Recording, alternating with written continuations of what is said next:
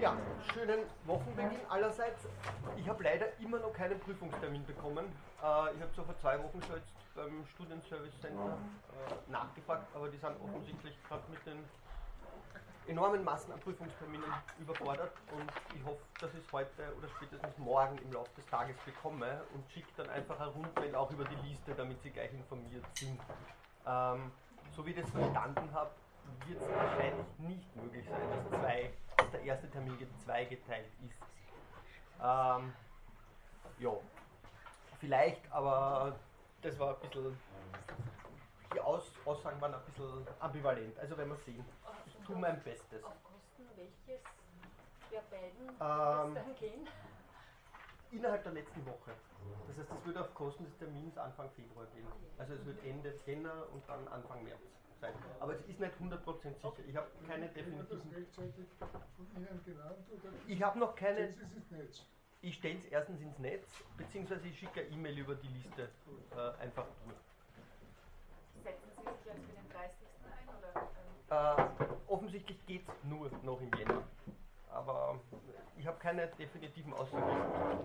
Wenn, das, wenn dem der Fall ist, dann bleibt es der 30. Oder der 29. 29? Na, 30. genau, war das, was ich ursprünglich gesagt hatte. Okay, Und die Zeit ist aber auch 11 bis 13 je nachdem, was am Hörsälen frei ist. Das ist, das, ist offensichtlich, das ist offensichtlich gerade das große Problem, dass in der Woche so viele Prüfungen stattfinden, dass nur sehr wenig Hörsäle gibt. Ähm, ja, es tut mir leid. Äh, es ist auch so, dass die Mitteilung war, dass es eigentlich keine mündlichen Prüfungen mehr gibt. Also das heißt, wenn jemand sozusagen wirklich verhindert ist beim ersten und beim zweiten Termin, es gibt ja noch einen dritten und einen vierten. Natürlich lustig ist das auch nicht. Ähm, ich hoffe, wir kriegen es hin. Wenn irgendjemand wirklich gravierende Probleme hat aus Zeitgründen, dann soll er sich einfach melden bei mir und wir werden eine andere Methode, eine andere Form finden. Okay, gut. Ja, eigentlich ähm, ist diese, diese Tour de Force durch, äh, naja, die Geschichte der Philosophie ist jetzt auch schon übertrieben, durch Philosophie und ihre Verflechtungen mit dem Krieg äh, ja wirklich eine Tour de Force. Ähm, das erfordert zumindest einen ganz eigenständigen Vorlesungszyklus und es ist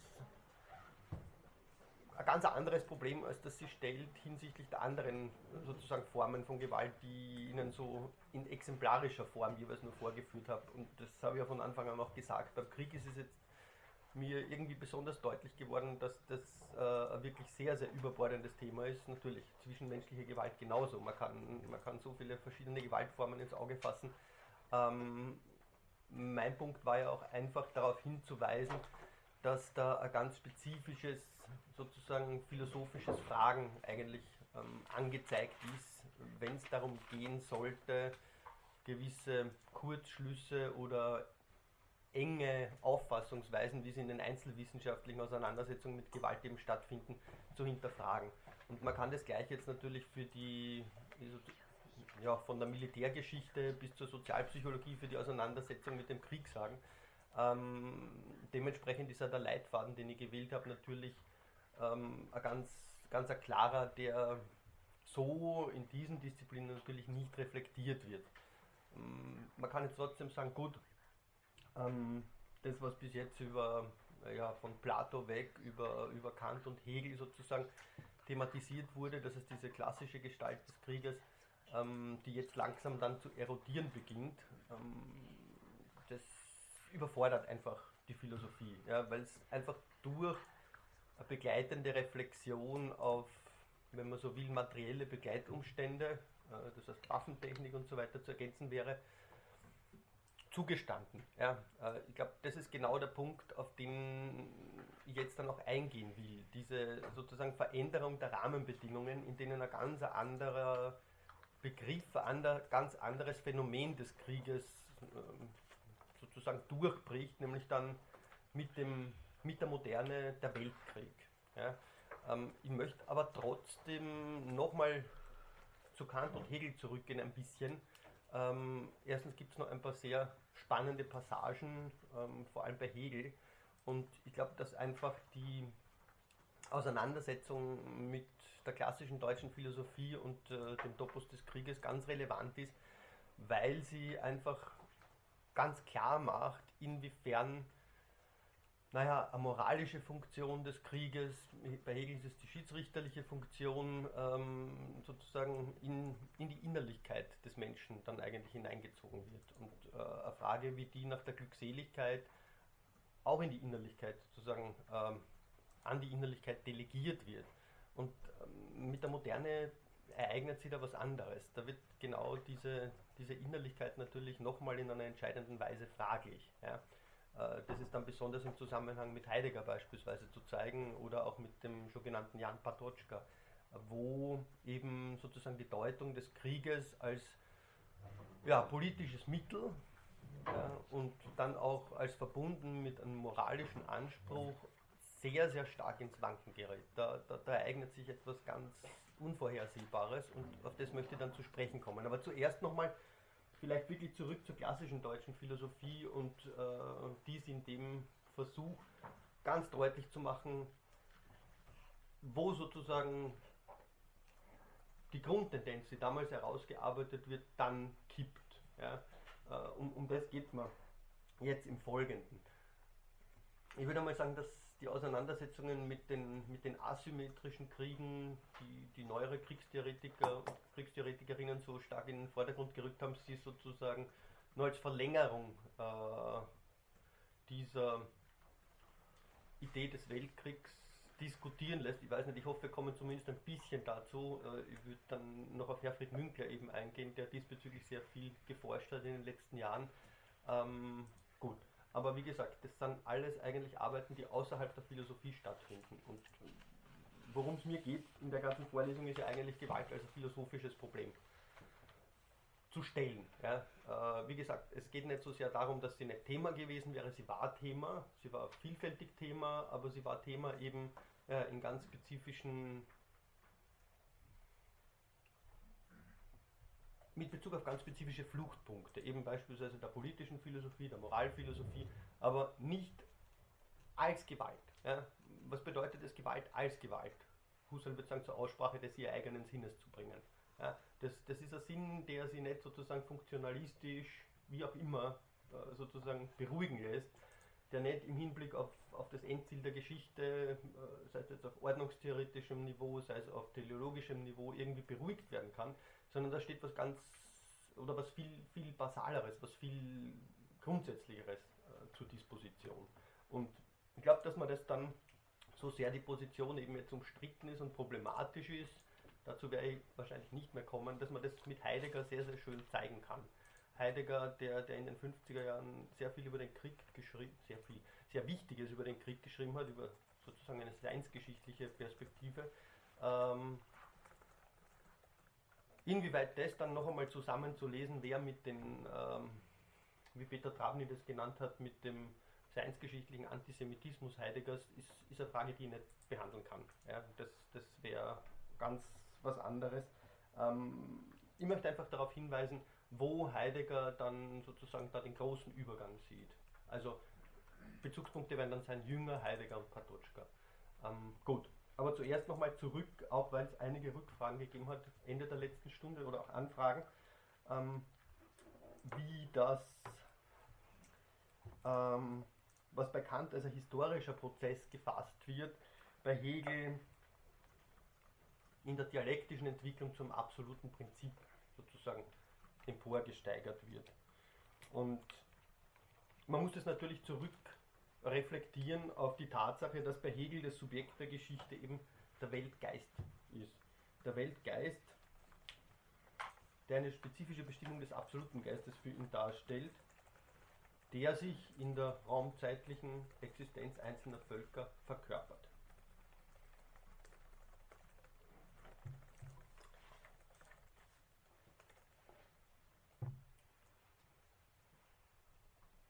Der Unterschied zu Kant.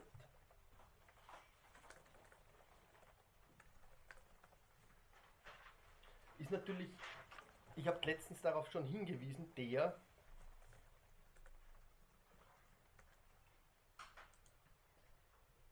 dass die Begriffe und die dezidiert, was Kant die Ideen nennt,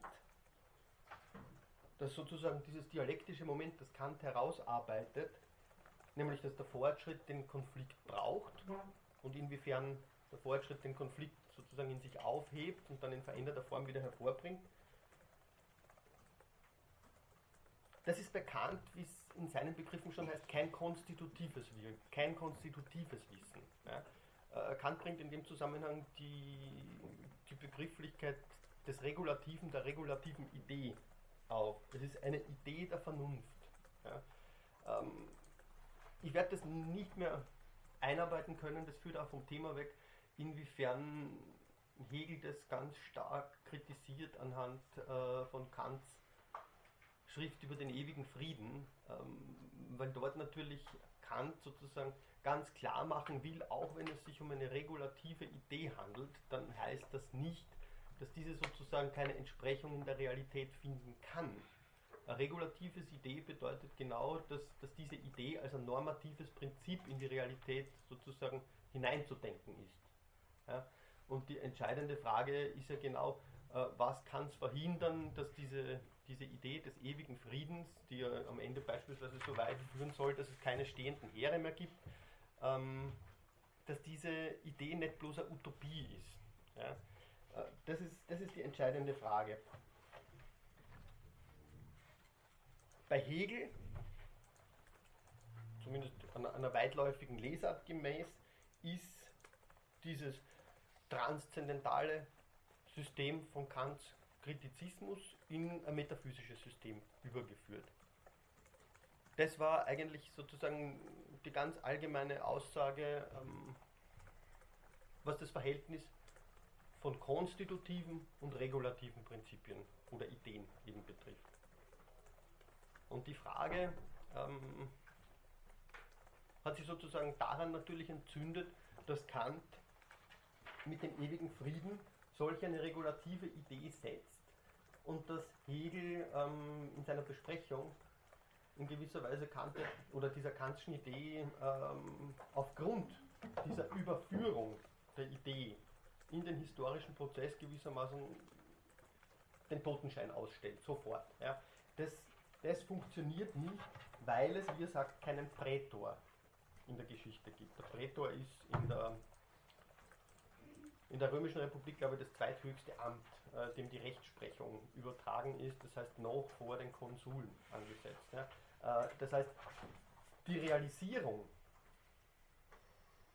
des Rechts ja, kann für Hegel nicht auf irgendwelche naturrechtlichen Grundlagen zurückgeführt werden, sondern ähm, es bedarf der Artikulation im geschichtlichen Prozess.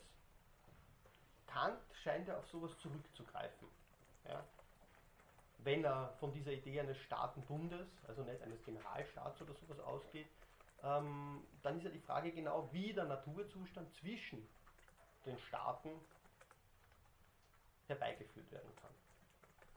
Ganz spannend wäre es zum Beispiel in dem Zusammenhang, sich anzuschauen, wie Fichte diese Idee Kants aufgreift und äh, die zunächst verteidigt und dann aber sagt, er versucht sie noch zu konkretisieren und zu erweitern und zu untermauern und dann davon ausgeht, dass es sich ja wirklich um einen Staatenbund handelt, der auch eine konkrete, das ist dann seine Ergänzung, der auch eine konkrete sozusagen militärische Allianz darstellen muss. Ja? Aber das ist natürlich, wie man ganz leicht sieht, in gewisser Weise eine Contradictio in adjecto. Ja? Der ewige Frieden wird da sozusagen wiederum durch die Gewalt ja, herbeigeführt. Und, und, damit zeigt sich schon, dass diese ganze Argumentation im Prinzip auf, auf tönernen Füßen steht. Und in, die, in diese Linie schwenkt sozusagen Hegel ein. Ja. Gut. Ähm, ich habe Ihnen immer gesagt, eigentlich ich beziehe mich auf einzelne Texte äh, in der Vorlesung. Bei der Auseinandersetzung mit der deutschen Philosophie oder mit dem Verhältnis von Krieg und deutscher Philosophie mache ich das jetzt sehr, sehr explizit und sehr nachdrücklich äh, mit einem meines Erachtens ganz, ganz äh, fantastischen Text von Massimo Mori, der eben genau äh, dieser, dieser Fragestellung gewidmet ist. Also die ganzen Überlegungen auch äh, stammen in dem Fall nicht von mir, sondern die sind wirklich davon übernommen. Und ich werde mich auch jetzt dann äh, noch kurz einmal mit Zwischenspiel Hegel auf, äh, in, in der Deutung des Krieges in der Moderne ganz stark auf Peter Travny beziehen, der, der dazu einschlägig gearbeitet hat. Also der Krieg äh, ist nicht meine Kompetenz, aber sozusagen mein Interesse. Ähm, und ich glaube, dass diese beiden Autoren in dem Zusammenhang wirklich äh, am fundamentalsten die Zusammenhänge herausgestellt haben. Das habe ich letztens anzumerken vergessen zu Beginn.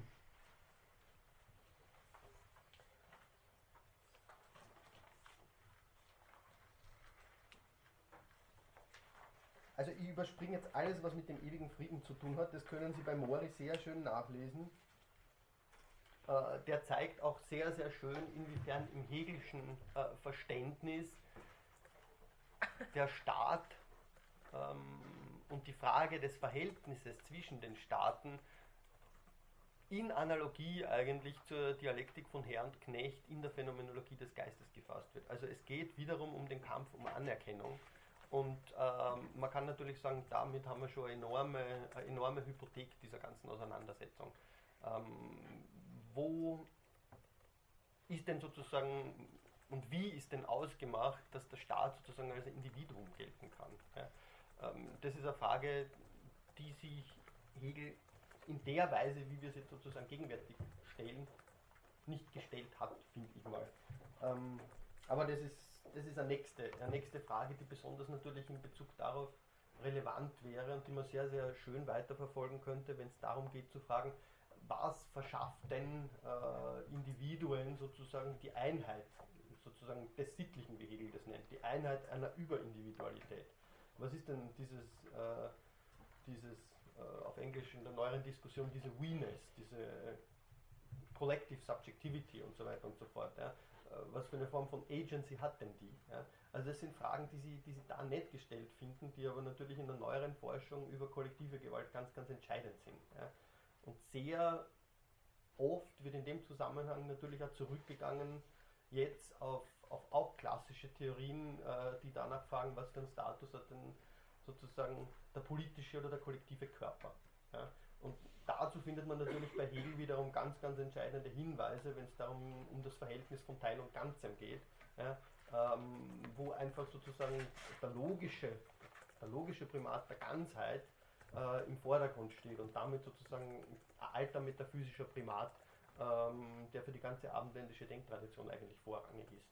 Also gut, aber das wäre wiederum eine, eine Richtung, in die man sie im, im Zusammenhang mit Krieg, Kollektivgewalt und, und philosophischer Begriffsbildung im Allgemeinen sehr spannende Wege bahnen müsste. Ja. Also ich würde mal sagen, das sind Wege, die grundsätzlich nur unbegangen sind und die sicherlich wert wären, äh, nachzufangen. Also vor allem, wenn Sie in der anglosächsischen Diskussion neuerdings äh, sowas finden wie äh, Diskussion des sogenannten Affective Turn oder des Emotional Turn, ähm, dann impliziert es in einer gewissen Weise natürlich, dass da ein, ähm, wiederum auf Englisch, weil es so schwierig ist, es auf Deutsch auszudrücken, dass es da sowas gibt wie Embodied Agency. Ja?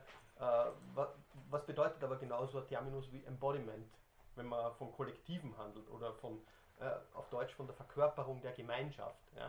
Äh, was bedeutet sowas wie kulturelle Politik der Emotionen und so weiter und so fort, ja? wenn es beispielsweise um Hass geht. Ja?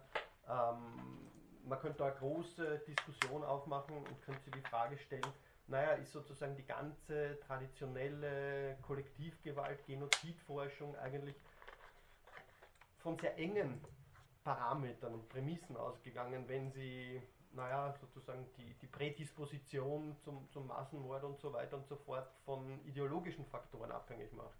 Oder auf der Seite der Philosophie wiederum von, von der Hybris einer zweckrationalen, äh, rationa, zweckrationalen, instrumentellen Vernunft. Ja?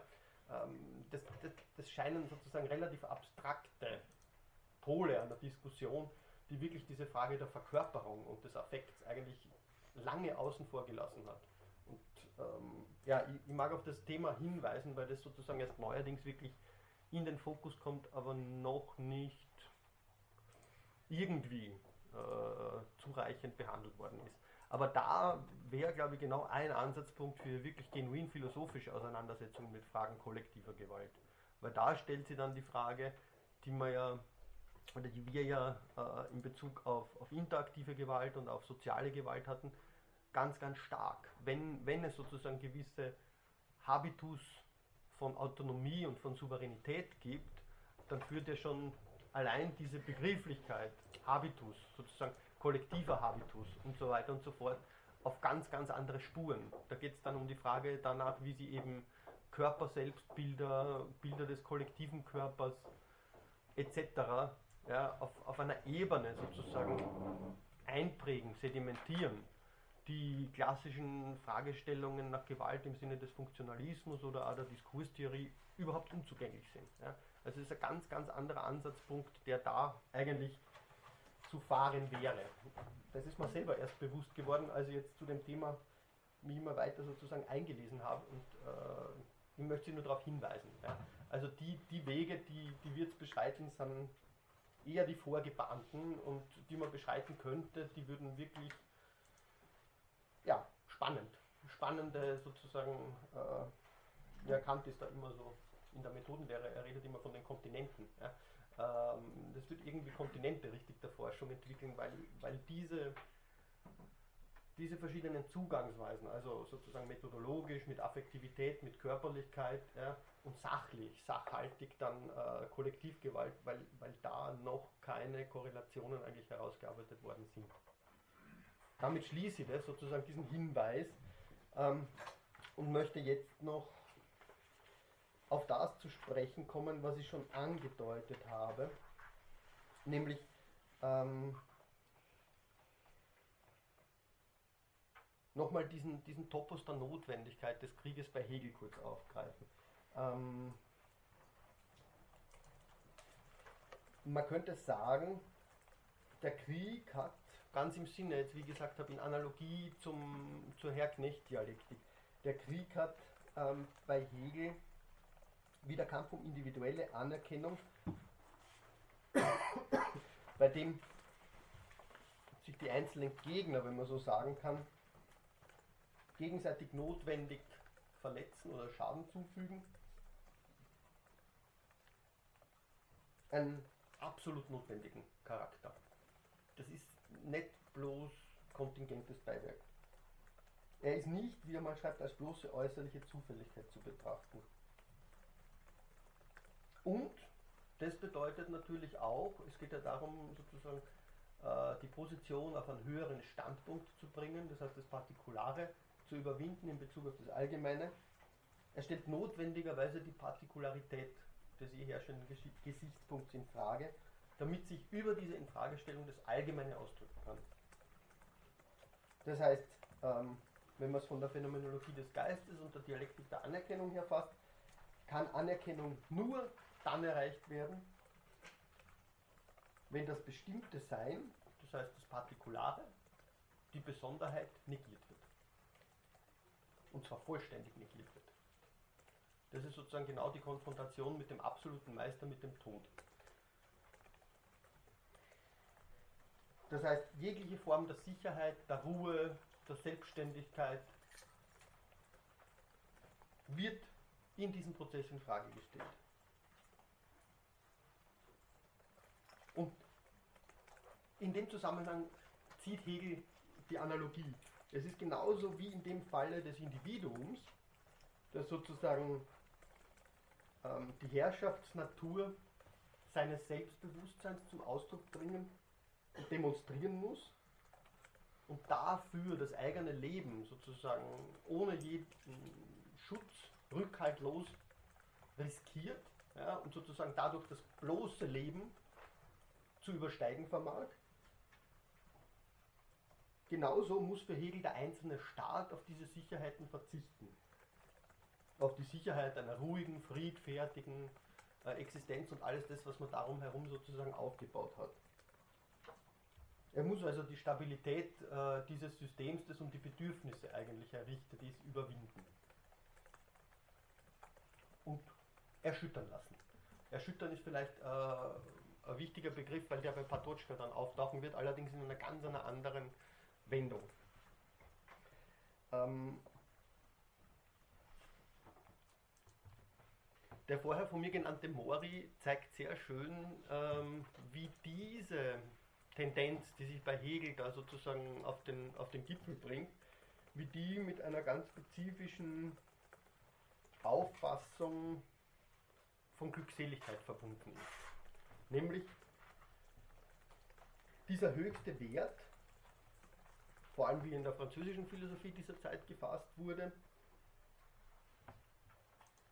und eigentlich mit Begriffen, mit sehr positiv besetzten Begriffen wie Wohlergehen, Wohlstand, Glückseligkeit eben, grundsätzlich nicht mit der Innerlichkeit der Individuen in Verbindung gebracht hat. Also da geht es bereits ähm, um Werte, die im, im Kontext des Fortschritts realisiert werden und damit auch um gesellschaftliche Werte. In der deutschen Philosophie, also vor allem nach der Aufklärung, passiert da was ganz anderes. Entweder wird die, die Glückseligkeit sozusagen pauschal entwertet oder sie wird in die Innerlichkeit sozusagen zurückgedrängt. Und ähm, das hat natürlich einerseits äh, sozusagen seine Voraussetzung auch bei Kant. Also Sie kennen sozusagen beim Kant der praktischen Philosophie natürlich die, wie hat es Anna Arendt mal genannt, diese grundsätzliche Pathologisierung der Affekte, äh, die Glückseligkeit als Triebfedern, die für die praktische Vernunft natürlich sozusagen nicht zwingend sind, äh, sondern verführerisch. Das ist die eine Sache, äh, aber der Vorläufer ist in dem Falle gar nicht so wichtig. Das Entscheidende scheint zu sein, dass diese Verschiebung von Glück und Glückseligkeit auf die innere Ebene eine ganz andere Weltanschauung eigentlich freisetzt. Das heißt, Schmerz, Opfer, Streben, diese, diese Begriffe, die eigentlich bislang sozusagen negativ bewertet wurden, werden jetzt plötzlich positiv beurteilt. Ja? Und man kann das sehr, sehr schön, man könnte das sehr, sehr schön ähm, sozusagen in einer Untersuchung des Opferbegriffs überhaupt nachweisen. Das Opfer, das sozusagen natürlich äh, die Notwendigkeit ausdrückt, mittels einer, einer Handlung an einer höheren Hierarchie von Werten zu partizipieren, ähm, das immer eine zweiseitige Bedeutungsspanne impliziert. Also einerseits sozusagen den Vollzug des Operari, das wäre die eine etymologische Wurzel und das andere wäre das, das Sacrum Factum. Ja sozusagen die, der Bezug auf, auf die Heiligkeit. Ja. Und es ist kein Zufall, dass ähm, natürlich die sozusagen die, die spirituellen Tendenzen dann, äh, die mit dem Krieg, die den Krieg im Zusammenhang äh, mit, diesem, mit dieser Idee des Sakralen bringen, dass die auch jetzt dann auftauchen werden. Ja. Später. Also, sie hören auf, rein negative Bestimmungen zu sein, sondern sie werden, und das findet sie jetzt besonders dann bei Hegel, aber Sie können es auch bei Schiller nachlesen, in ähm, Die Braut von Messina, da wird ja auch in gewisser Weise eine Lobrede auf die moralische Bildungsfähigkeit des Krieges gesungen. Ähm, es geht jetzt darum, dass der Krieg sozusagen eine moralische Funktion einnehmen kann. Ja? Ähm, und es gibt, um das sozusagen noch prägnanter zu formulieren, sowas wie eine tendenzielle Korrelation, die man zwischen dem Krieg und sozusagen der Bildung herstellt. Ja? Äh, also der Krieg als etwas, das höhere Bedeutungen, höhere Bedeutsamkeiten äh, freisetzt und aktiviert, sozusagen im axiologischen Sinne und ähm, im pädagogischen Sinne. Das bringt natürlich jetzt äh, sozusagen eine ganze, eine ganze Tradition dann ähm, ins Rollen, ja, die eben bis hin zu diesem verhängnisvollen Prozess der geistigen Mobilmachung äh, reicht, den, den Kurt Flasch so ausführlich und exzellent beschrieben hat. Ähm, da geht es um die reinigende Kraft des Krieges, ja, äh, der Krieg als Katharsis. Ja, und das ähm, ist ein Moment, das ganz, ganz entscheidend ist ähm, für die ganze Geschichte der Kriege im 20. Jahrhundert, zumindest für die sozusagen Weltkriege. Also der Krieg kann, wenn man es noch milde formuliert, zumindest als sowas wie eine kräftige Anregung für moralisches Handeln dienen. Das äh, findet sich ganz, ganz klar in einer, in einer klassischen Stelle bei Hegel, die ich Ihnen nicht vorenthalten möchte. In der in den Grundlagen, Grundlinien zur Philosophie des Rechts schreibt Hegel,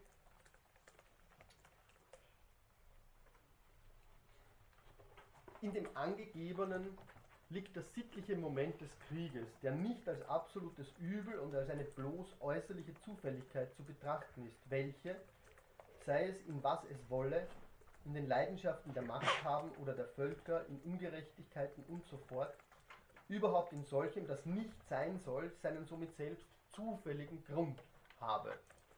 Also Ausschluss der Zufälligkeit. Das haben wir schon gesagt. Was von der Natur des Zufälligen ist, dem widerfährt das Zufällige. Und dieses Schicksal eben ist somit die Notwendigkeit.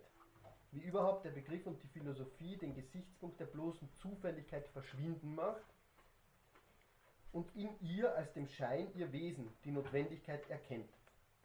Und jetzt sozusagen, was, was erfolgt aus der Negation des Partikularen?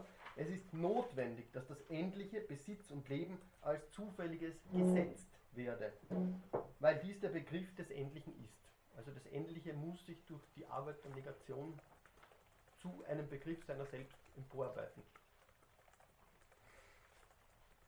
Diese Notwendigkeit hat einerseits die Gestalt von Naturgewalt und alles Endliche ist sterblich und vergänglich. Im sittlichen Wesen aber, dem Staate, wird der Natur diese Gewalt abgenommen und die Notwendigkeit zum Werke der Freiheit, einem sittlichen erhoben. Jene Vergänglichkeit wird ein gewolltes Vorübergehen und die zum Grunde liegende Negativität zur substanziellen eigenen Individualität des sittlichen Wesens. Und jetzt sozusagen die entscheidende Passage eigentlich, die da vorbereitet ist. Der Krieg als der Zustand, in welchem mit der Eitelkeit der zeitlichen Güter und Dinge die sonst eine erbauliche Redensart zu sein pflegt, ernst gemacht wird, ist hiermit das Moment, worin die Idealität des Besonderen ihr Recht erhält und Wirklichkeit wird. Der Krieg, nochmal, hat die höhere Bedeutung, dass durch ihn die sittliche Gesundheit der Völker in ihrer Indifferenz gegen das Festwerden der endlichen Bestimmtheiten erhalten wird. Und jetzt ein Vergleich. Das heißt, die sittliche Gesundheit erhalten wird, wie die Bewegung der Winde die See vor der Fäulnis bewahrt, in welche sie eine dauernde Ruhe, wie die Völker ein dauernder oder gar ein ewiger Friede versetzen würde. Ende des Zitats. Ähm, ich glaube, das bringt sehr schön auf den Punkt, äh, was über Hegel schon bisher gesagt wurde.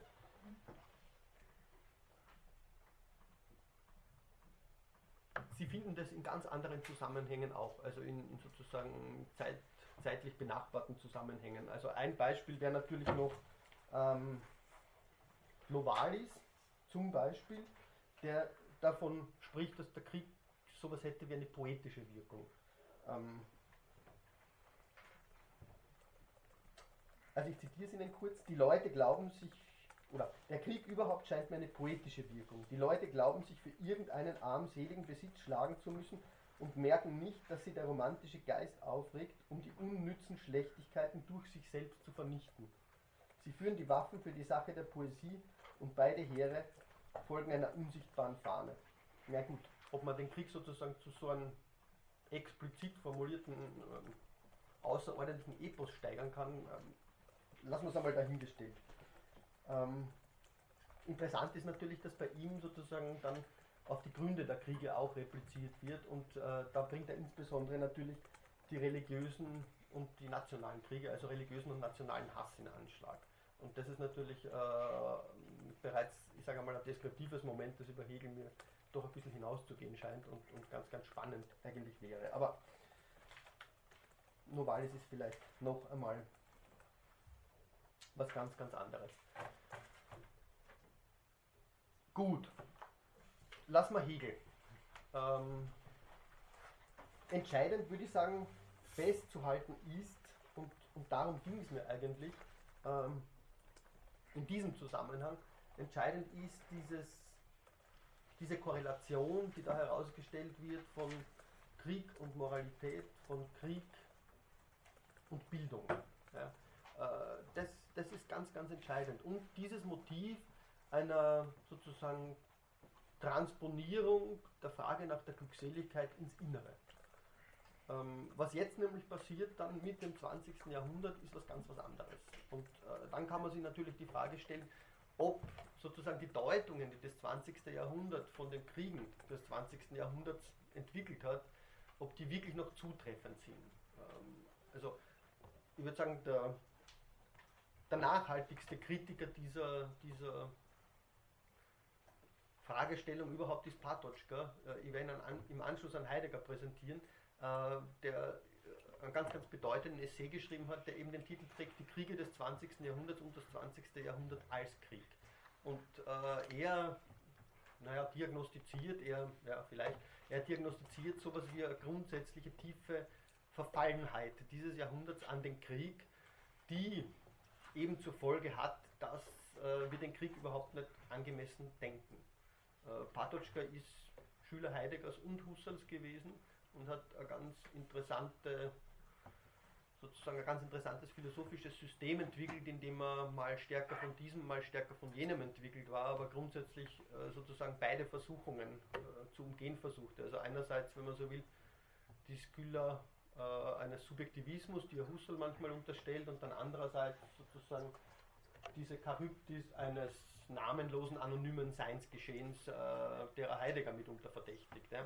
Ähm, das Spannende ist, dass er beide Momente sozusagen dann zusammenfasst und mit Husserl zeigen will, inwiefern Philosophie, und das ist bei ihm ein, grundsätzlich äh, sokratischer Gedanke, inwiefern Philosophie als, als Sorge um die Seele, wie es bei Sokrates eben heißt, als äh, Epimeleia des Psyches, immer zugleich eine Sorge um die.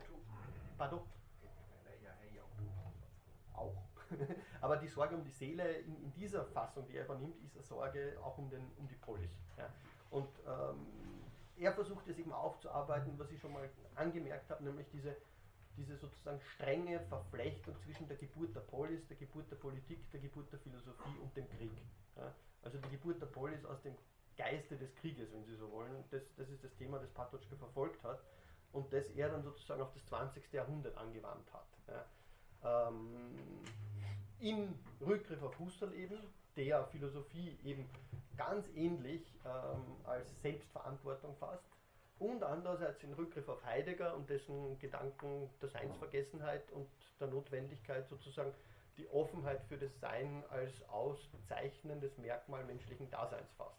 Ähm, das ist mitunter äh, eine ganz gewagte Verflechtung immer dieser beiden Denker, die er sozusagen entwickeln möchte, aber ich glaube, sie ist sehr, sehr offenbarend in dem Maße, wie sie Stärken und Schwächen der zwei sozusagen in einem Zwiegespräch entwickelt. Aber Patočka später. Ähm, gehen wir mal zu dieser neuen Gestalt des Krieges jetzt, von der ich äh, immer wieder gesprochen habe. Ähm,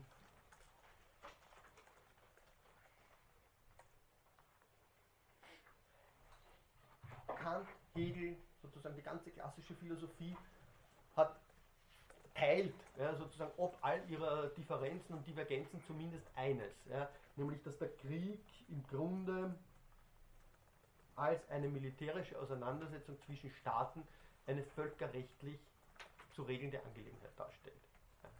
Ja. Ähm, das heißt, es gibt für den Krieg und es gibt für den Frieden je seine Zeit. Ähm, und diese, diese Bindung des Krieges an die jeweilige Zeit, also fast schon sowas wie eine chirologische Deutung des Krieges, ähm, ist natürlich eine ganz, ganz spannende Sache, weil das heißt, dass der Krieg und der Frieden begrenzbar sind. Und diese grundsätzliche Begrenzbarkeit wird mit der Moderne fraglich. Ähm, es tauchen so Begriffe auf wie ähm, der Krieg in absoluter Gestalt, der totale Krieg, absoluter Krieg und das beispielsweise natürlich bereits bei Clausewitz Anfang des 19. Jahrhunderts, ähm, wo ganz, ganz deutlich wird, dass diese Begrenztheit oder Begrenzbarkeit des Krieges fraglich ist. Ja, ähm, sofort. Ähm, man könnte auch sagen, Sie könnten Sie in dem Zusammenhang zum Beispiel ansehen, dass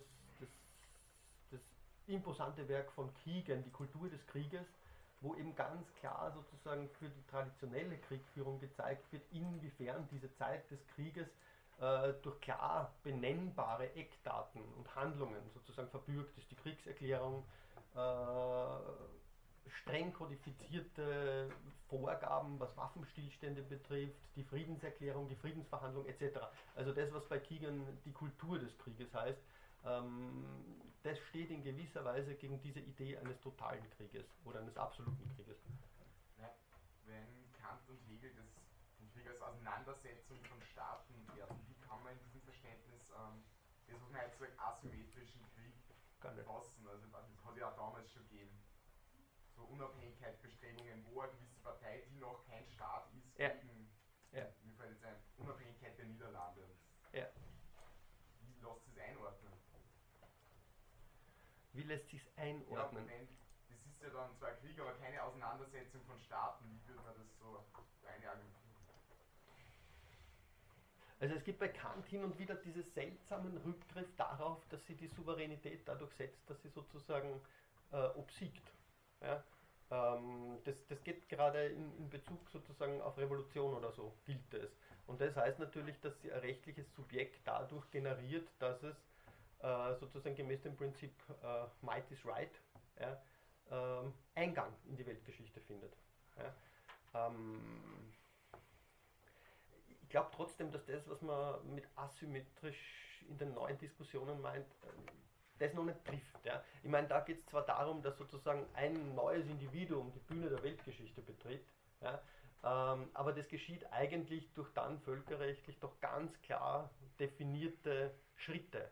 Also sei es ähm, der Bürgerkrieg, sei es die Sezession, sei es die Separation. Ja. Also es lässt sich sozusagen alles in diese, in diese Rechtsmaschinerie einarbeiten. Ja? Und sei es jetzt nachträglich. Ja? Ähm, also das Erste, wozu Staaten dann auf internationaler Ebene sozusagen angehalten werden, ist ja doch gewisse Konventionen zu unterschreiben, um sozusagen für sich die Anerkennung sicherzustellen. Ähm, bei den neuen asymmetrischen Kriegen ist das, glaube ich, nicht der Fall, weil da überhaupt nicht Subjekte im Sinne des Völkerrechts ähm, vorhanden sind. Ja? Also dort, wo, wo die Gewalt, die kriegerische Gewalt privatisiert wird, dort, wo sie ökonomisiert wird, sozusagen bei der Frage dieser, dieser flüchtigen Institutionen, ja, ähm, was ist er, welchen, welchen völkerrechtlichen Status hat der Warlord? Ja, ähm, keinen. Ja. Äh, Ich meine, Sie können das so weit sozusagen verfolgen bis hin in die Auseinandersetzung von, von Derrida mit den sogenannten Schurkenstaaten. Ja ähm, wo eben ganz klar wird, inwiefern, naja, die Frage, wer im Rahmen geltenden Rechts überhaupt sozusagen eine Subjektposition einnehmen kann, ähm, eine Frage ist, die nicht stellbar ist. Ja? Ähm, ich glaube, dass es ein ganz neues Phänomen bezeichnet, das ins klassische Völkerrecht einfach nicht reinpasst. Und ähm, gut, das ist nicht meine Meinung, das ist Münklers Meinung, das ist die Meinung von anderen. Ich glaube, dass das Phänomene betrifft, die zu Zeiten Kants und Hegels so nicht verfolgbar wären. Ja. Ich meine, man kann natürlich dann auf der anderen Seite sagen, ähm, könnte man sagen, dass ähm, die hegelische Geschichtsphilosophie natürlich ganz klare Legitimationsstrukturen bereitstellt für die Auslöschung ganzer Völker. Ja. Ähm, wie das völkerrechtlich sozusagen zu legitimieren wäre, ist eine andere Frage. Ja. Aber dort, wo Afrika, der geschichtslose Kontinent, die geschichtslosen Völker sozusagen bei Hegel auftauchen, ähm, da geht es nicht um Subjekte im Sinne des Völkerrechts. Überhaupt nicht. Ja. Ähm, diejenigen, die sozusagen auf der Basis des Partikularen verbleiben, ähm, die haben im Zeichen sozusagen des Sogs der Weltgeschichte überhaupt kein Existenzrecht. Ja. Und ich meine, spannend ist, dass die, deutsche, dass die deutsche Kolonialverwaltung in Südwestafrika zum Beispiel dezidiert auf solche Legitimationsstrukturen zurückgegriffen hat. Ja.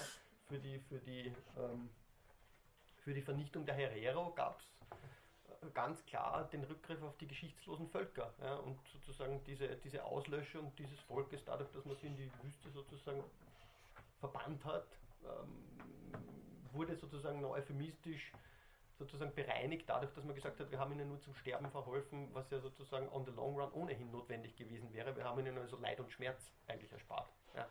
Ähm, himmelschreiend, ja, natürlich, aber ähm, ich meine, man muss, sie, man muss sie einfach die Wirkmächtigkeit gewisser, gewisser Konzeptionen vor Augen halten. Ja. Und ähm, okay. War das eine Antwort?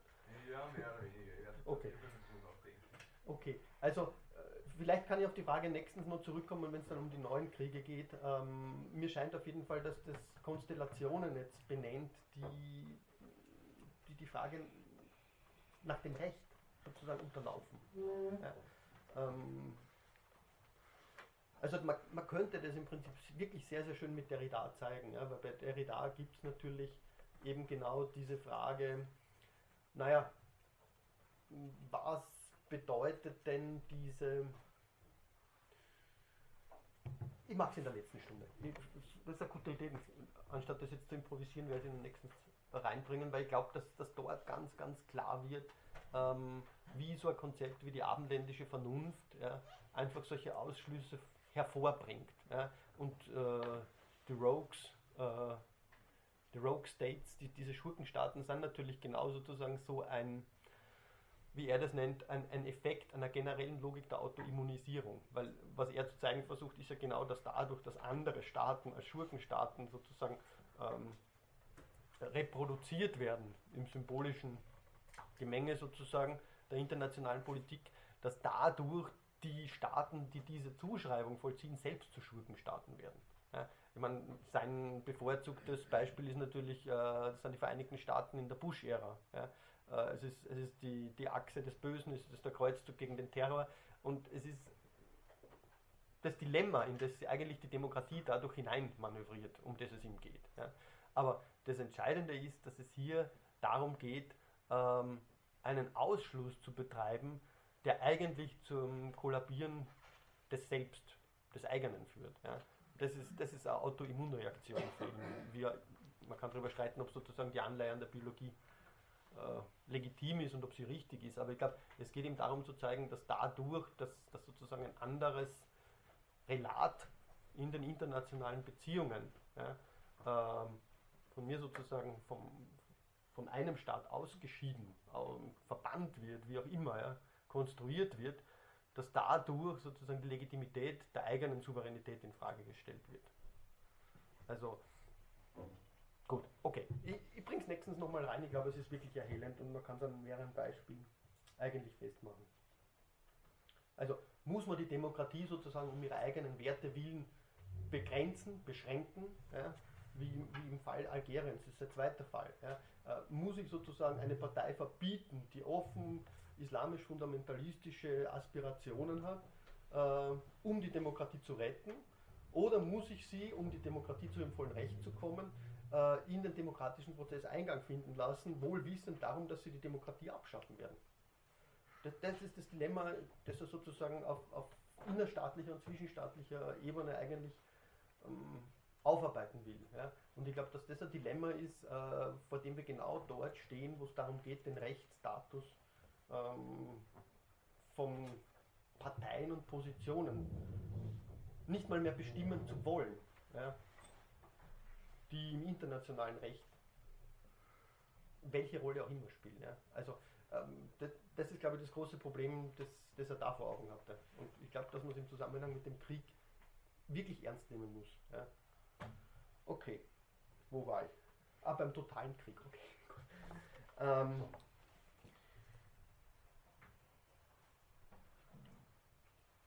bei Clausewitz gibt es ähm, diese, diesen Gedanken bereits, dass es sozusagen einen, einen totalen Krieg gäbe, äh, dass, dass es eine vollständige Entladung dieser Energien gäbe, aber das ist sozusagen nur ein theoretisches Konstrukt. Äh, ganz entscheidend bei Clausewitz ist diese Idee, dass es Friktionen gäbe, das heißt sozusagen faktische Beschränkungen, die diese absolute Freisetzung eines totalen Krieges unmöglich machen. Ähm, naja, man kann jetzt die Frage stellen, ähm, sind diese Friktionen weggefallen im 20. Jahrhundert, äh, sodass der Krieg ähm, wirklich zu einem totalen Krieg werden konnte. Das heißt aber, wenn der Krieg totaler Krieg wird, dann fällt eben diese entscheidende sozusagen Verortung des Krieges als Fortsetzung der Politik mit anderen Mitteln, die Clausewitz angesetzt hätte, weg. Ja, der Krieg ähm, in dem Maße, wie er sich unbekannter, sozusagen unabschätzbarer technischer Kriegsmittel, nicht nur technischer, also un, unvorhersehbarer, unvorhersehbarer Kriegsmittel bedient, ähm, wird dazu führen, dass man den Krieg als ein moralisch beurteilbares Phänomen äh, sozusagen nicht mehr greifen kann. Das heißt, ähm, er bekommt einen völlig neuen Charakterzug. Ähm, dafür wurde eben der Begriff des Weltkrieges entwickelt, der aber nicht aufs 20. Jahrhundert zurückgeht, sondern schon im 19. Jahrhundert äh, auftaucht. Also ähm, gut, das können Sie bei Travny nachlesen, der das sehr schön zeigt. Äh, der findet Sie beispielsweise schon bei Schelling, äh, da natürlich in einem naturphilosophischen, in einem naturphilosophischen Kontext. Ähm,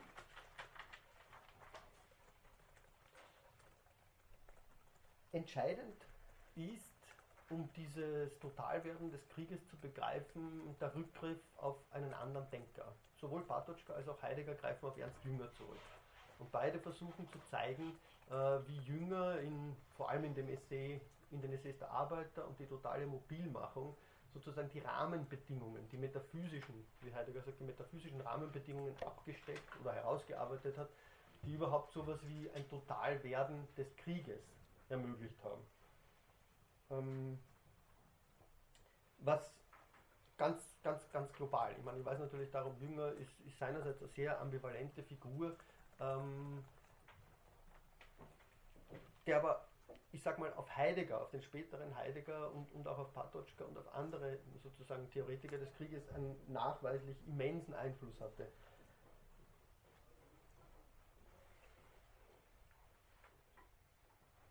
Jünger sagt schon in einem sehr frühen Kriegstagebuch, ähm, und das bereitet eigentlich diesen ganzen, diesen ganzen umfassenden Zusammenhang vor, dass die wichtigste Fähigkeit, Zitat, die ein Volk besitzen muss, diejenige sein müsse, die Führung großer Kriege in seine Berechnung zu ziehen. Also allein sozusagen dieser, dieser Verweis auf das Berechnende ja, ist natürlich ähm, ein Verweis, der, der uns ganz stark mit dem, mit dem Denken Heideggers, mit dem Nachdenken über die Technik als Gestell, ähm, die Wissenschaftstechnik, ja, äh, die Berechenbarkeit, das Stellen und so weiter und so fort ganz klar Affinitäten mal aufweist. Ich würde vorschlagen, hören wir noch ein bisschen äh, jünger zuerst zu. Zweiter entscheidender Punkt nämlich, diese Fähigkeit zur Berechnung muss sich nicht nur im Krieg zeigen, ja, sondern ähm, sie scheine, schreibt er, nicht nur im Krieg, sondern auch im Frieden immer mehr zum Nachweis der Lebenstüchtigkeit zu werden. Diese Fähigkeit, sagt er, ist eine Eignung zur schnellen Verwirklichung eines Programms. Ja. Wiederum ein sehr, sehr äh, sozusagen treffendes Vokabel. Ja. Ähm, natürlich nicht nur sozusagen in seiner ideologischen Besetzung, sondern einfach in, in Bezug darauf, dass es hier, wenn er von Berechnung, Verrechnung, ja, ähm, er wird vom Menschenmaterial sprechen, was Heidegger ja auch tut, sehr wohl in einer kritischen Weise, wo eben diese verrechnende Berechnung im Sinne eines Programms ja, zur Herstellung dieser Fähigkeiten dient. Ja. Ähm, okay, also nur die Terminologie ist es in dem, in dem Fall, die mir schon sehr, sehr äh, klar anzudeuten scheint, worum es gehen wird. Er schreibt, die Organisationskraft und Verzahnung der Industrie, die Arbeitskraft der Masse, die nationale Einstellung der Finanz, die Überlegenheit der Wissenschaft und ihre Verbindung mit dem Leben, der Ausbau der allgemeinen Bildung, wer könnte alles nennen, was hier zusammenwirken muss? Also das ist in einem frühen Text eigentlich schon die Antizipation dieser totalen Mobilmachung bei Jünger. Das Programm, von dem er spricht, äh, ist deswegen so entscheidend, das Programm, das sozusagen auf den Krieg hin ausgerichtet ist oder zumindest mit der Möglichkeit des Krieges rechnen muss, ähm, ist dadurch ausgezeichnet, dass es alles, dass es das Ganze, wie er sagt, einschließen muss. Es durchdringt alles. Es durchdringt den Alltag, es durchdringt die Ökonomie, es durchdringt die Bildung etc. Ja? Also Totalisierung sozusagen pur, in dem Sinne auch, wie, sie, äh, wie es bei, bei Levinas beispielsweise eben in seinem Begriff der Ontologie aufzuzeigen versucht habe.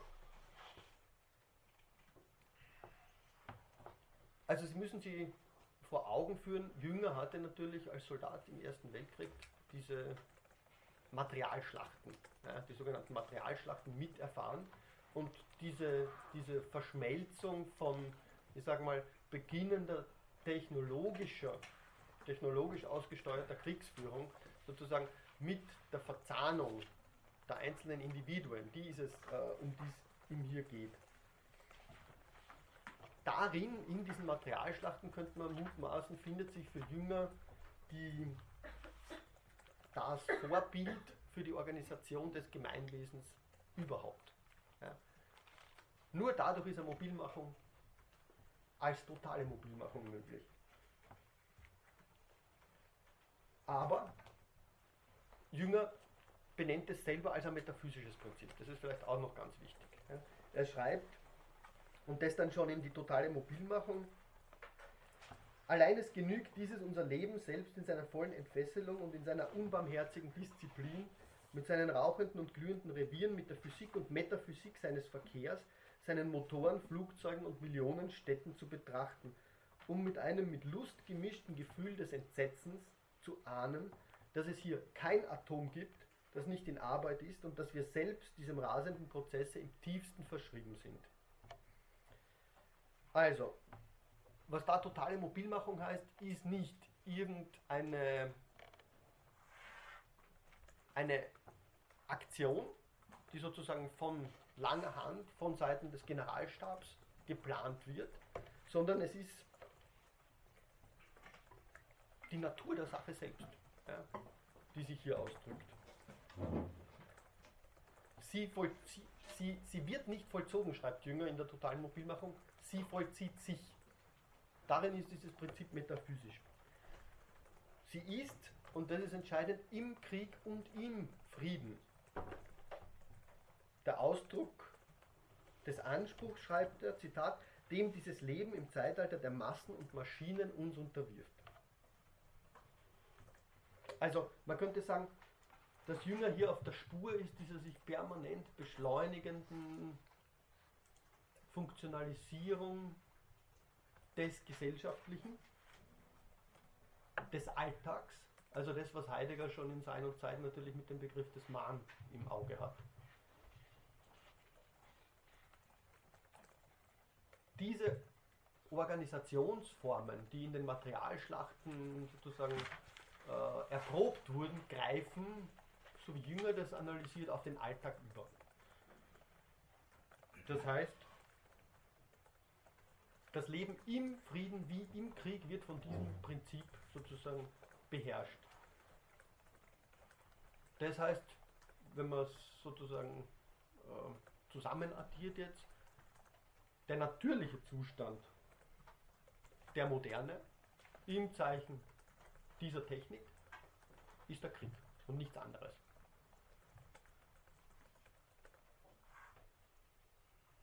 Im Gegenteil. Konstrukteure von ähm, Kriegsmaterial gehen also anschließend sogar noch an einen, einen Orden bzw. einen, das ist eine, eine ganz große äh, militärische Auszeichnung. Natürlich. Braucht man denken an den Haber. Der Haber, das war der, der Konstrukteur mhm. im Ersten im Ersten Weltkrieg äh, Giftgas. Mhm. Eine ganz große Figur gewesen. Nach Ende des Kriegs hat er seinen Orden gekriegt. Zwangsweise. Also sozusagen gemäß demselben Prinzip. Ja. Aber da stimmt doch die Welt nicht mehr. Na, die Welt stimmt dann offensichtlich nicht mehr. Nein, also Heidegger wird dann auch sagen, ich komme darauf zurück, Heidegger spricht ja dann nicht mehr von Welt. Heidegger sagt, es ist eine Umwelt. Ja, ähm, Okay, also wir, wir, wir kommen weiter, ja? wir kommen weiter, weil, weil diese totale Mobilmachung, das wäre natürlich ein gutes Beispiel dafür, weil sie auf verschiedenen Ebenen gleichermaßen sozusagen am Werk ist. Ja? Weil diese Verzahnung sozusagen ähm, nicht nur permanent, sondern umfassend ist. Kann die Mobilmachung total werden. Ja? Wird sie nicht vollzogen, sondern vollzieht sich. Ja? Ähm, Natürlich, das ist problematisch, wenn man dann sagt, vollzieht sich, ähm, was ist sozusagen das Verhältnis des Individuums zu dieser Bewegung. Ja? Und mit dem, mit dem Vokabel Bewegung sind wir dann natürlich schon noch einmal 30 äh, Jahre zumindest später jetzt im Verhältnis zum Ersten Weltkrieg. Aber ich glaube, man kann sehr, sehr schön sehen äh, in den Beschreibungen von Jünger, wenn man die jetzt mal neutral nimmt, ja, wie dieses metaphysische Prinzip, und Patočka wird das metaphysische Prinzip der Kraft nennen. Ja. Es ist sozusagen in dieser totalen Mobilmachung die Kraft, die permanent regeneriert und erweitert wird und die sie natürlich auch, wie er dann sagt, notwendigerweise entladen muss. Ja. Ähm, ob da und inwiefern da Irrationalismus reinkommt, ist eine andere Frage. Aber ich glaube, es geht nur darum zu sehen, mit Jünger, mehr mag ich gar nicht mit Jünger sozusagen ähm, ins Auge fassen, inwiefern diese Bereiche ineinander greifen und sich beschleunigen, sozusagen sich wechselseitig, sich wechselseitig äh, unterstützen und dann eben sozusagen im Krieg kulminieren müssen. Ja. Also Sie finden solche Überlegungen sogar äh, bei, bei, beim Denker, der, der natürlich sozusagen unverdächtig ist, Teilhard de Chardin zum Beispiel. Ja. Ähm, der Krieg als kosmologisches Ereignis. Ja. Ordentlich dann wieder die Argumentation ähm, für die äh, eigentlich ähm, ungerechte Herstellung von, von Produkten, äh, die, die eigentlich nichts anderes tun als, als, als ähm, in einem Krieg beschleunigen, möglichst, möglichst viele Menschen ähm, erreichen und, und, ja, und, und dem, und dem, dem, dem äh, Offizierskorps hinterher die Möglichkeit geben, die haben also erkannt, was der Herr sowieso alles gemacht hat. Klar. Ja. Es ist sozusagen nur, wenn man so will, ähm, naja, vielleicht ein perverses Tüpfelchen auf dem i. Ja, also es ist natürlich sozusagen ein schönes Beispiel, um zu zeigen, wie diese, wie diese Logik der Mobilmachung ähm, auf scheinbar widersprüchliche Pfade führt. Ja, weil ähm, ähm, diese Auszeichnung würde sozusagen noch suggerieren, dass es etwas gibt, das außerordentlich ist. Ja, aber ich glaube dadurch genau, dass das Außerordentliche in den Prozess des Ordnens wiederum eingebunden ist, verliert ja jegliches Außerordentliche. Es ist ja sozusagen nur ein Rädchen im Räderwerk, wie Heidegger dann sagen wird. Es ist, der Mensch wird vernutzbar. Und der Ordensträger ist in dem Sinne der vernutzbarste überhaupt, weil er natürlich die Produktion der Welt als Unwelt sozusagen noch selbst auf den Begriff bringt. Ja? Also vielleicht erscheint es als ein Widerspruch, ich glaube, dass es sie nahtlos in, in, in die Bewegung der totalen Mobilmachung einschreiben lässt. Jetzt nochmal, der Kollege hinten ähm, widerspricht Jünger mit dieser These nicht im Prinzip der damals vorherrschenden Geistesstellung, die so sozialdarwinistisch orientiert war, im Sinne vom Krieg, der alle Kriege beenden soll, jetzt haben wir nochmal drauf und dann ist eh Schicht, weil irgendwie, so wie Sie es gerade artikuliert haben, gibt es da keinen Ausweg mehr. Oder, also mhm. ist ja eben nicht dieser Sozialdarwinismus, dem er gern dargestellt wird. Da, also da würde ich sogar, da würde ich vehement dagegen opponieren. Ich glaube, dass er da ganz, ganz, ganz einer anderen Denkrichtung angehört. Ja? Ganz, ganz im Gegenteil. Ja. Man findet, natürlich, man findet natürlich immer bei Jünger für alles was. Ja. Das ist Jünger und Nietzsche und ich weiß nicht, wer noch alle. Sie werden was dafür finden. Ja. Äh, und ich sage auch nicht, dass es unverdächtig ist. Ich, ich glaube nur, ich würde dafür plädieren, nehmen wir Jünger sozusagen als jemanden, der Beschreibungen liefert. Ja. Dort, wo Beschreibungen ins Normative abgleiten, ähm, will ich mich nicht darauf einlassen. Aber ich glaube, dort, wo diese Beschreibungen liefert, die, die eben mehr als den Zeitgeist darstellen, sondern im Versuchen auf ein Prinzip dahinter zurückzugehen, äh, dort wird er interessant. Ja? Und ich glaube, dass es kein Zufall ist, dass Heidegger Jünger so stark in dem Zusammenhang rezipiert hat. Ja? Weil äh, eben das, was, was bei Jünger dieses metaphysische Prinzip ist, das wird bei Heidegger dann ganz, ganz stark eben mit dieser Deutung der Seinsgeschichte als Seinsvergessenheit äh, sozusagen zusammengezogen. Und das, was bei Jünger dann der Krieger ist, ja, der, der natürlich, für den, für den es die Möglichkeit gibt, über diesen Prozess hinauszuwachsen, äh, das ist eine Figur, die bei Heidegger schon sehr, sehr fraglich wird dann. Also da, da ist Heidegger dann durchaus jemand, der von einer Geschichte in einer anderen Weise sich angesprochen erfahren hat. Auch wenn er sich nicht von jeder Geschichte ansprechen hat lassen. Ja. Ähm, aber beispielsweise die Figur des Kriegers, die bei Jünger raustritt, kommt darauf auch noch zurück, ähm, scheint mir eine zu sehen, die die schon anders funktioniert. Ja. Sie hatten es jetzt auch noch Ja, gemeldet. Also ich wollte nur sagen, dass das schon ein Beispiel für massive sprachliche Gewalt ist, die man da kennenlernt in der Terminologie von Jünger. Also mit Menschenmaterial Mhm. und das alles, das schon auch eine, ja, eben auch eine Vorbereitung.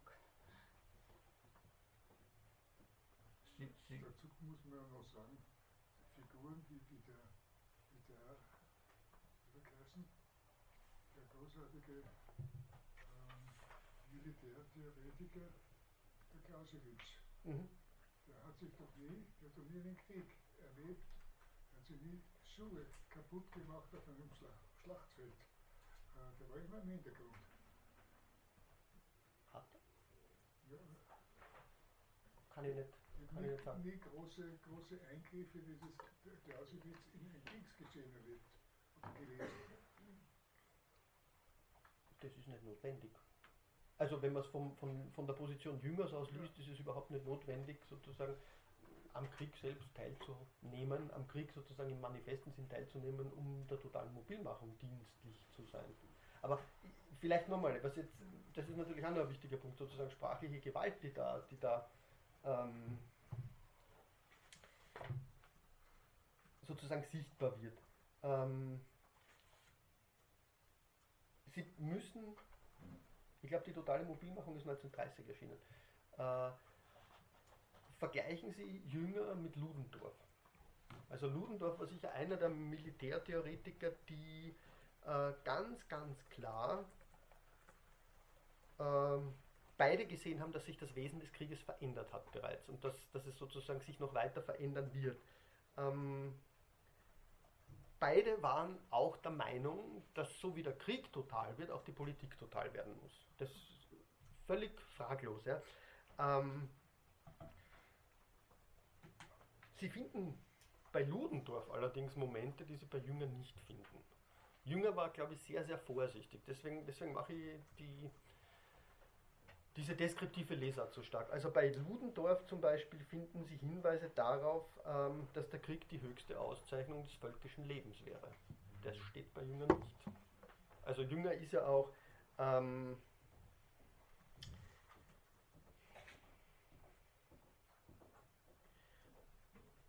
sozusagen biografisch betrachtet, ja, ab 1933 äh, mit seinen politischen Aussagen extrem vorsichtig geworden.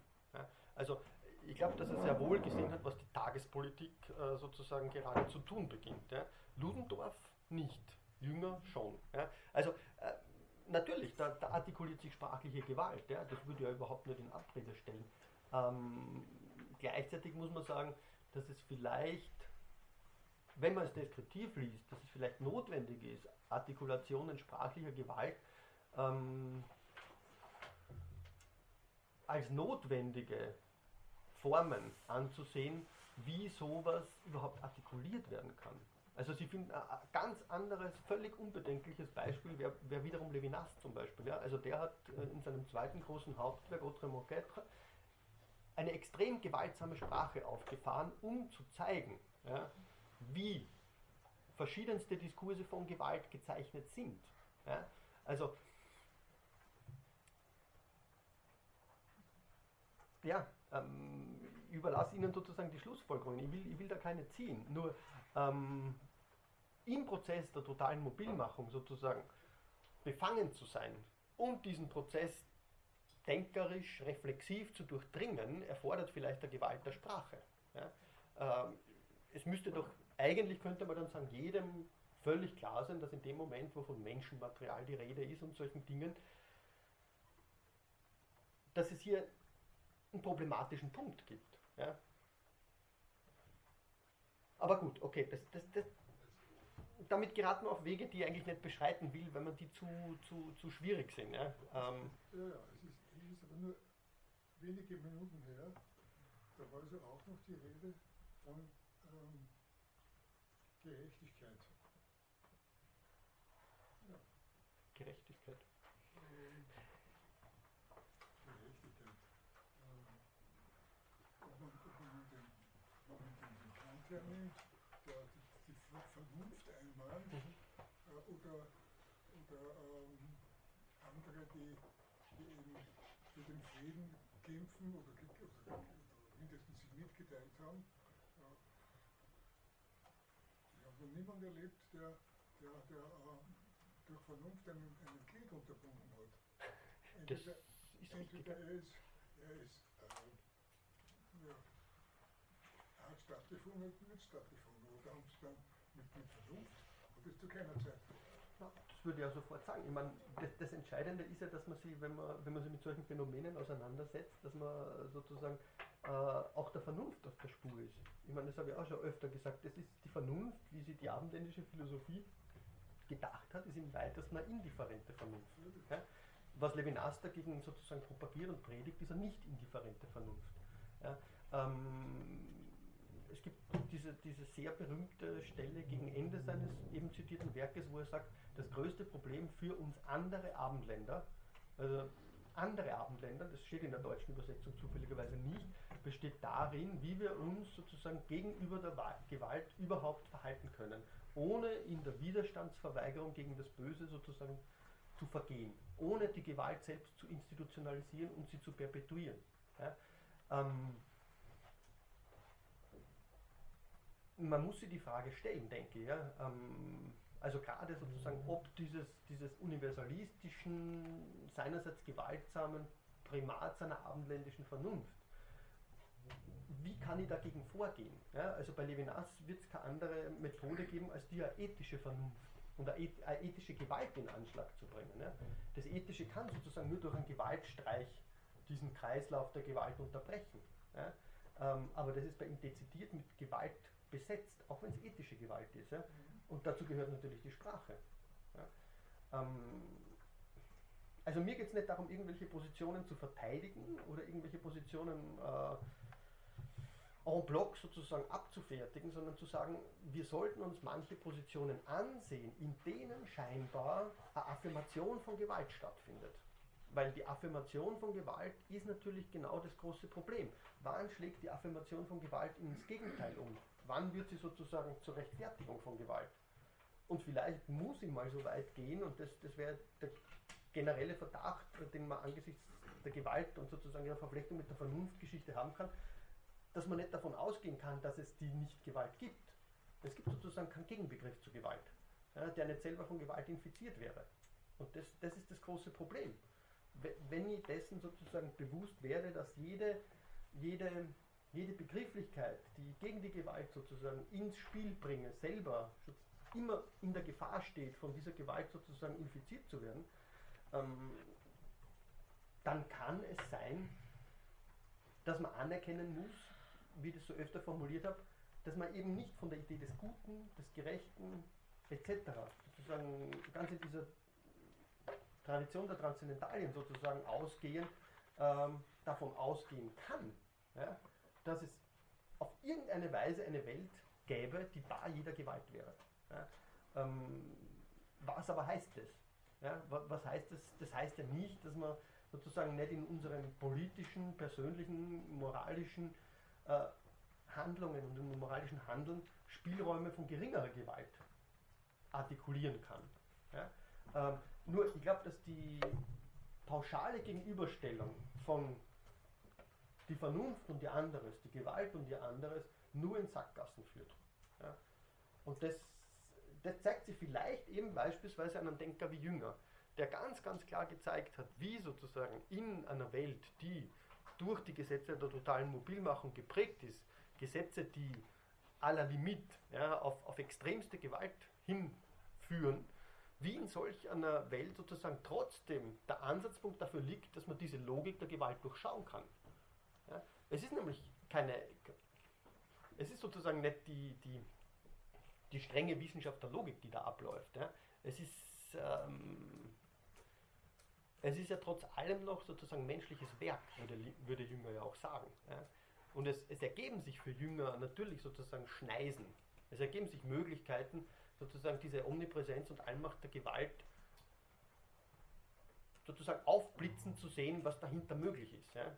Und äh, deswegen greift beispielsweise Patočka auf ihn zurück. Ja? Also das, was Jünger als die Fronterfahrung zum Beispiel beschreibt, und das Phänomen der Verbrüderung über der Front und so weiter und so fort, das wären, Patočka nennt es dann die Solidarität der Erschütterten.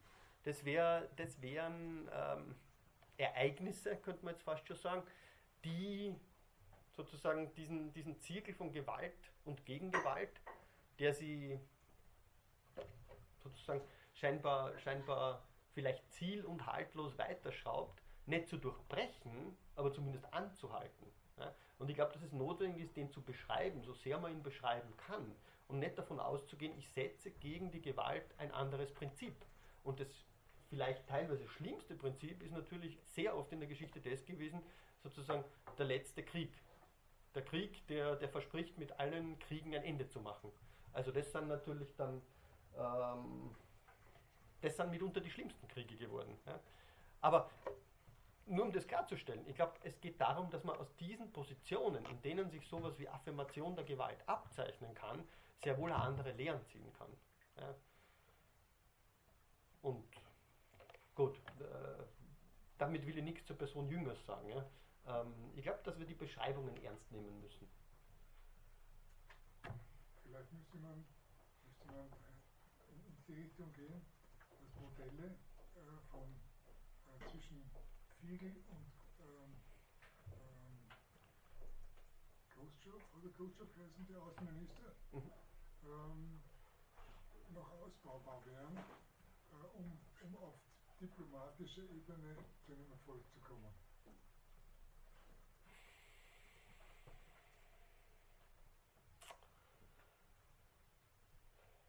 Wobei also die, wobei also die, die, die, natürlich die, die, die, das, Ungleichgewicht gerade zwischen den beiden und, und, den beiden Ländern, die es eine Rolle gespielt haben, ähm, ins, ins Kalkül gezogen werden müsste. Hm. Gut, ähm, ich bin zu wenig Politikwissenschaftler und zu wenig sozusagen Zeithistoriker, als dass ich mir da jetzt reinbringe. Natürlich, also Sie können, Sie können genau sozusagen die Dinge, die da passiert sind, können Sie natürlich sozusagen philosophisch hinterfragen. Ich meine, die beste, die, beste Auseinandersetzung darüber finden Sie bei Avishai Magalit, ja, ähm, der genau die Frage gestellt hat, was kann denn die Politik angesichts unmenschlicher Regime leisten? Was kann die Politik angesichts vom Krieg leisten? Und ähm, er bezieht das Ganze dann zurück auf die Frage, welche Kompromisse sind angesichts des Leidens, des Krieges, der Gewalt sozusagen möglich und welche sind sogenannte Rotten Compromises, also faule Kompromisse. Faule Kompromisse wären solche, die sozusagen ähm, niemals gemacht werden dürfen, ja, weil sie eine ähm, totalitäre Regierungsform, ein totalitäres Regime, äh, das sozusagen ähm, andere Lebensformen mm, zu eliminieren trachtet und gesetzt, dass man es weiß, unterstützen oder zumindest schweigend hinnehmen würden. Ja. Ähm, Gut, dann sind wir jetzt in der politischen Philosophie. Gibt es sozusagen Kompromisse, die angesichts unabdingbarer Widerstreite, äh, angesichts unbedingter Ansprüche, ja, Menschenwürde etc. eingegangen werden müssen? Ja? Also Sie finden bei Margalit auf diesen 200 Seiten, die dieses eine Buch hat, so viele Beispiele dafür, wie die Realpolitik angesichts dieser sozusagen Aporien, ja, die sie im Kompromiss ja, sozusagen auftun, ähm, vor schier unüberwindlichen Hindernissen steht. Ja? Also ähm, die Frage wäre natürlich zum Beispiel die, also Beispiel Konferenz von Yalta. Ja? Dort wurde ganz eindeutig äh, mit Stalin vereinbart, dass die sowjetischen Kriegsgefangenen zu repatriieren wären. Das bedeutete ein Todes, das Todesurteil für alle diese Menschen. Das war allen klar. Ja. Trotzdem wurde dieser faule Kompromiss eingegangen, obwohl man wusste, dass zu dieser Zeit bereits das Deutsche Reich militärisch unterliegen würde. Ja? Okay, also ich mag mich nicht auf Realpolitik und sozusagen philosophische Kommentare zur Realpolitik beschränken, aber ich glaube, äh, entscheidend ist es, dass man sozusagen diesen, ähm, wie soll man es nennen, diese Herausforderung und diesen Anspruch, der von, von Gewalt ausgeht, äh, sozusagen zu einem wirklichen Problem philosophischen Denkens macht. Ja. Und dazu gehört auch, denke ich, dass man einseitige Dichotomien, in denen dieser Diskurs eigentlich immer ähm, einzuschwenken droht, würde ich sagen, und, und, damit versandet, dass man die möglichst unterläuft. Ja. Ähm, Gut. So viel vielleicht. Ähm, nachdem wir jetzt eher schon Diskussion gehabt haben, frage ich vielleicht gleich nach. Gibt es soweit noch Fragen? Ansonsten würde ich noch ein bisschen weiter fahren. Bitte.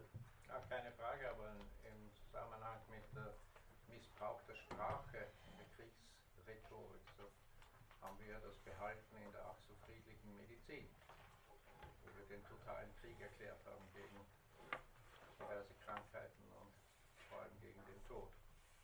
Und mit allen Mitteln kämpfen und so weiter. Also da, da sehe ich sozusagen eine, eine Schleife, wie sich das in unseren Gehirnen sozusagen festgesetzt hat. Das wäre noch einmal ein ganz spannendes Thema. Dazu fühle ich mich weder kompetent, was zu sagen. Nein.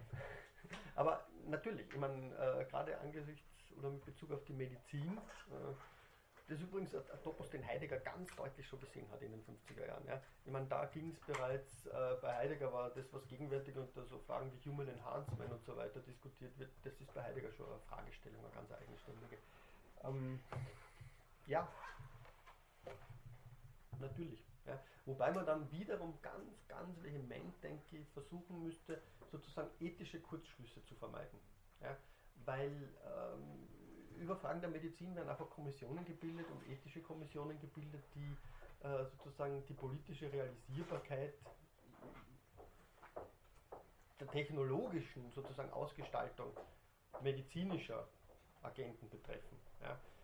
Ähm, also ich sehe in den Bioethikkommissionen teilweise philosophisch, trotzdem die mit Philosophen bestückt sind, philosophisch sehr, sehr lässliche ähm, Auftragsforschung gewissermaßen am Werk. Ja.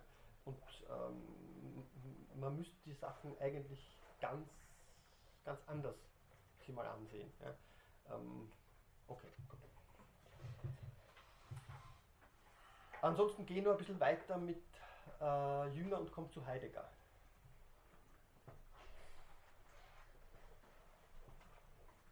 Also nehmen wir von Jünger mal sozusagen diese Deskriptionen mit. Ähm, Heidegger liefert in den 50er Jahren, insbesondere in dem Text äh, Die Überwindung der Metaphysik, Überwindung der Metaphysik 1955, eine, wie man es eben nennen kann, eine seinsgeschichtliche Auslegung des Krieges.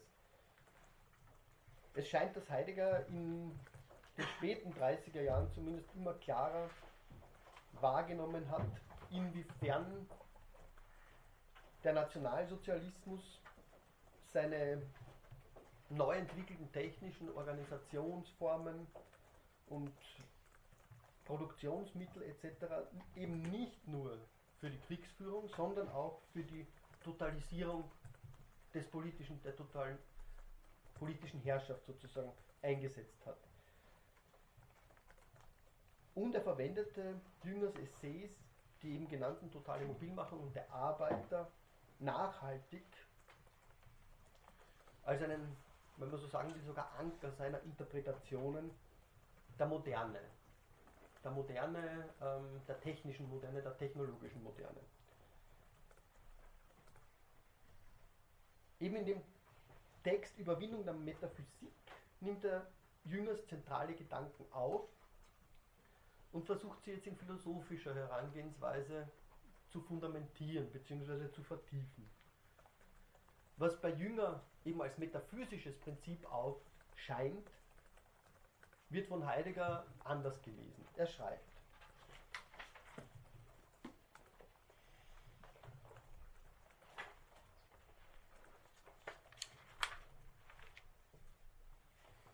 Die Weltkriege und ihre Totalität, beides unter Anführungszeichen, sind bereits Folgen der Seinsverlassenheit. Sie drängen auf die Bestandssicherung einer ständigen Form der Vernutzung. In diesen Prozess ist auch der Mensch einbezogen, der seinen Charakter, der wichtigste Rohstoff zu sein, nicht mehr länger verbirgt. Der Mensch ist zwar der unter Anführungszeichen wichtigste Rohstoff, weil er das Subjekt aller Vernutzung bleibt. So zwar, dass er seinen Willen unbedingt in diesem Vorgang aufgehen lässt und dadurch zugleich das Objekt unter Anführungszeichen der Seinsverlassenheit wird.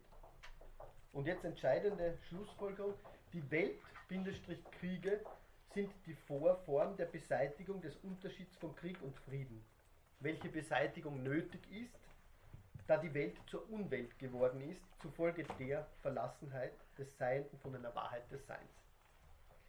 Also, was Jünger totale Mobilmachung nennt, wird eben, wie man das bei Heidegger so nennt, seinsgeschichtlich interpretiert. Die totale Mobilmachung wird als Konsequenz einer, eines langen geschichtlichen Prozesses ausgelegt. Das heißt, das, was wir die Totalisierung des Krieges genannt haben, über die festgeschriebenen engen Grenzen klassischer Kriege hinweg, das heißt dieses äh, Ausgreifen und diese Einvernahme des Friedens, sei, so Heidegger, eine Folge der Seinsverlassenheit. Die Weltkriege seien eben Welt-Kriege. Das heißt, sie sind die Vorform einer Welt, die in ihrer Alltäglichkeit oder wenn man so will, Normalität kriegerisch ist. Die Welt wird eben als Umwelt angesprochen.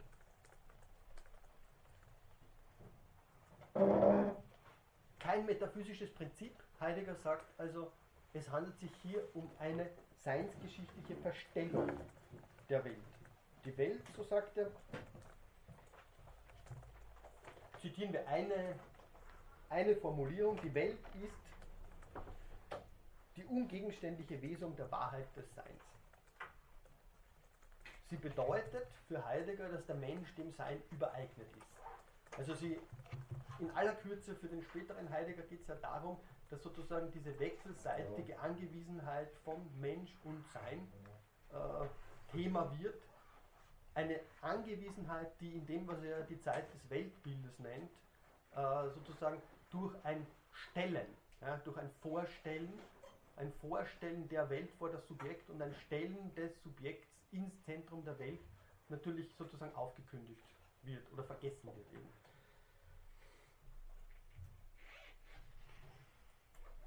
Dementsprechend, was hier seinsgeschichtlich heißt, seinsgeschichtliche Vergessenheit heißt, dass diese Totalisierung des Krieges oder die Totalisierung kriegerischer, des kriegerischen Betriebs, ja, auch ein, ein Wort, das Heidegger gerne verwendet, verwendet, dass diese ausschließliche Betreibung, dass dieses ausschließliche Bestellen des Vernutz- und Verwertbaren, das heißt des Seienden, die Wahrheit der Welt sozusagen überformt habe. Ich zitiere nochmal Heidegger aus diesem Vorsatz, äh, Aufsatz, im Zeitalter der ausschließlichen Macht der Macht, das heißt des unbedingten Andrangs des Seienden zum Verbrauch in die Vernutzung, ist die Welt zur Unwelt geworden. Sofern das Sein zwar weh ist, aber ohne eigenes Walten. Also das Syntagma Macht der Macht beispielsweise, ist natürlich äh, genau das, was Patočka später als sozusagen Energie fassen wird. Ja. Ähm, die absolute Vernutzung des Verwertbaren. Sozusagen die Stellung alles dessen, was ist, als Seiendes. Das der Vernutzung des Subjekts dient, das sich durch diese Vernutzung selbst in den Mittelpunkt stellen kann. Das ist, was Heidegger klassischerweise oder klassisch interpretiert ähm, kritisiert. Die Technik als Gestell wäre genau der bevorzugte sozusagen Schauplatz, an dem das in der Moderne passiert.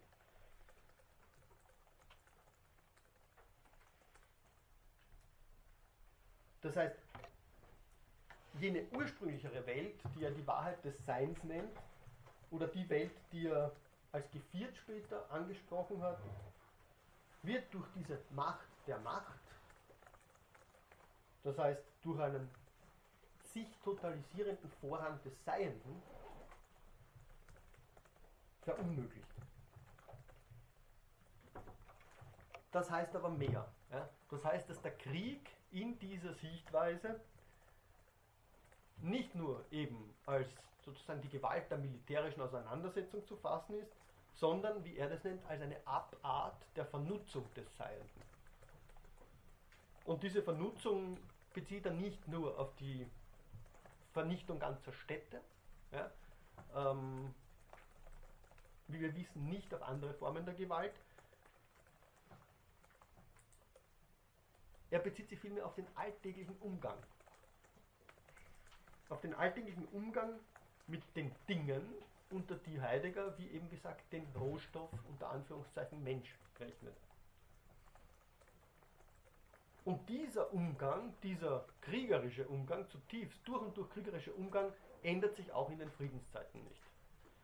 Sie werden das dann bei Patočka sehen. Patočka, der sagt, ähm, eigentlich hatte der Erste Weltkrieg kein Ende. Ja? Äh, und das ist natürlich ein Problem, weil er sagt sozusagen, der Erste Weltkrieg ist das entscheidende Ereignis des 20. Jahrhunderts. Ähm, zeigt dann aber auch, wie sozusagen der Zweite Weltkrieg kein Ende hatte. Das muss man natürlich aus der Perspektive des Dissidenten sehen, der den Kalten Krieg aus einer ganz anderen Perspektive wahrgenommen hat. Aber nachdem sozusagen äh, das Außen anklopft, ähm, schließe ich für heute und mache nächstens nochmal mit Heidegger weiter und dann mit Patočka. Hoffentlich auch mit Prüfungstechnik. Danke.